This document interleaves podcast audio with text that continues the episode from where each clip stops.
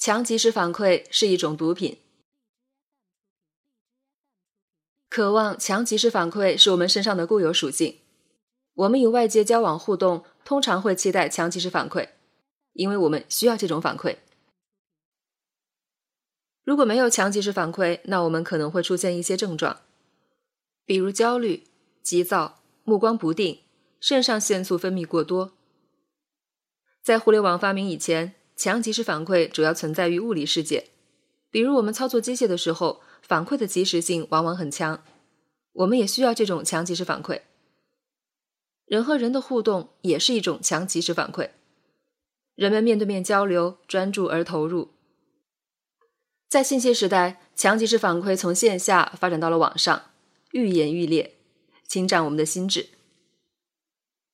强即时反馈是我们的一种需求。我们要用各种形式来满足自己对于强即时反馈的需要，而且往往是越快越好。现代商业其实也是往这个方向发展的，比如电商物流的速度，让我们在下单当天或者第二天就能收货；各种通信技术也是卯足了劲，更快更好的做好强即时反馈。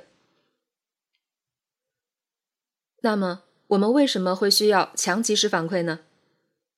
大概是因为我们的时间不可逆。分分秒秒度过以后，就再也不会回来。于是大家都希望快一点，再快一点。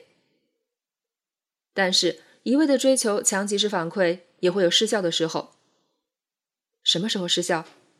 遇到复杂系统的时候。我在二零一五年就想写复杂系统的文章，但是感觉复杂系统太复杂了，一篇文章写不清楚，所以这一年没动笔写。以我现在浅薄的理解，纬度超过我们所在局部纬度的系统都可以算是复杂系统。在复杂系统中，变量相互交织、相互影响，而且往紧密相关。对复杂系统谈即时反馈几乎是没有什么意义的，因为对于一个复杂系统而言，时间就像停滞了一样。一个星球的演化至少是以亿年为单位的。从这个角度看，我们所期待的强即时反馈。甚至是我们的寿命长度，几乎是可以被忽略的。想象一下，你往大海里撒泡尿，能把大海给弄脏吗？换一个近一点的例子，就是我们的身体和环境也是个复杂系统。如果你想要瘦下来，每跑一次步就相当于和复杂系统做一次交互。但是我们的经验都知道，跑一次步是不太可能瘦下来的。同样的。你想提高自己的知识水平，也不是听一堂课就可以实现的。那么这里就涉及一个复杂系统的演进了。一个复杂系统的改变，其实需要一段很长的时间。在这段很长的时间里，强即时反馈几乎是无效的。那有效的是什么？四个字：持续行动。我们国家经济发展几十年，最终出现了北方冬天的大雾霾。这不是一年搞出来的，而是持续搞的结果。同样，现在要治理雾霾，也不是一年就能搞定的。一旦复杂系统偏航了，那么花了多长时间影响它，差不多也要花同样多，甚至成倍的精力和时间，才有望调整回来。所以，复杂系统就像一个体积无比庞大的大象，我们自身所处的维度是无法像一个开关一样自由转换状态的。其实我们的成长进步也是这样的。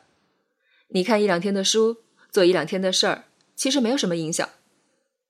你能做的也只有持续的看，不停的做，然后慢慢的发现，好像有一些不一样了。但是人都希望能有强及时反馈，大概因为我们怕死吧，所以大家都很着急。于是，即使是在和复杂系统打交道的时候，我们也希望有强及时反馈，但是这么分析下来的话，你知道这是没戏的。冰冻三尺，非一日之寒。而且更重要的是，那些对我们来说很重要的事情，往往都是复杂系统。比如我们的能力、身体状况、收入处境、家庭幸福，这些都需要花费大量时间、长期稳定的投入才会有效果。就像一个生态系统一样，不能今天种两棵树。明天就指望有片热带雨林。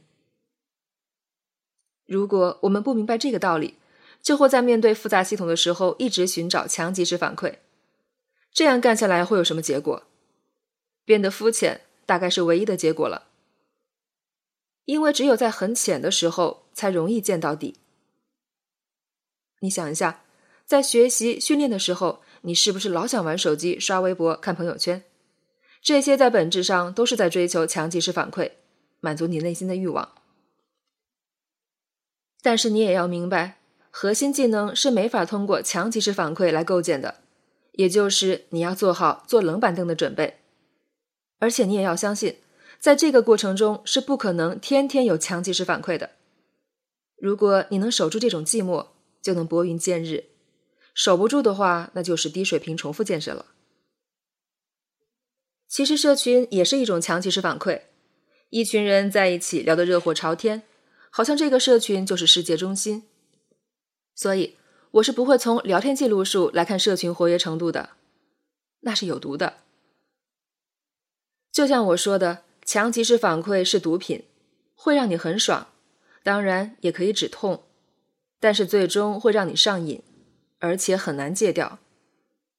一旦中了招，你就和健康的成长离得越来越远了。所以在成长进步的路上。一旦发现自己开始无节制的追求强及时反馈，就赶紧剁了自己伸向手机的手。